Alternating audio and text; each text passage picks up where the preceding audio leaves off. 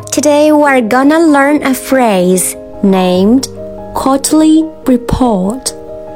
Quarterly report，也就是季报和季度报告的意思。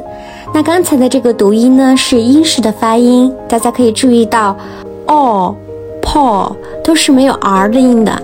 如果我们是美式发音的话，就要注意把 r 的音带进去，变成 quarterly report。这样一个短语在财经报刊或者日常的工作邮件当中都会比较常见。比如这样一个例句：You are requested to submit us a quarterly report on your market situation。意思是说，贵方被要求就贵方的市场情况向我方提交一份季度报告。你们学会了吗？关注谢瑞国际商学院，一起学习商务英语哦。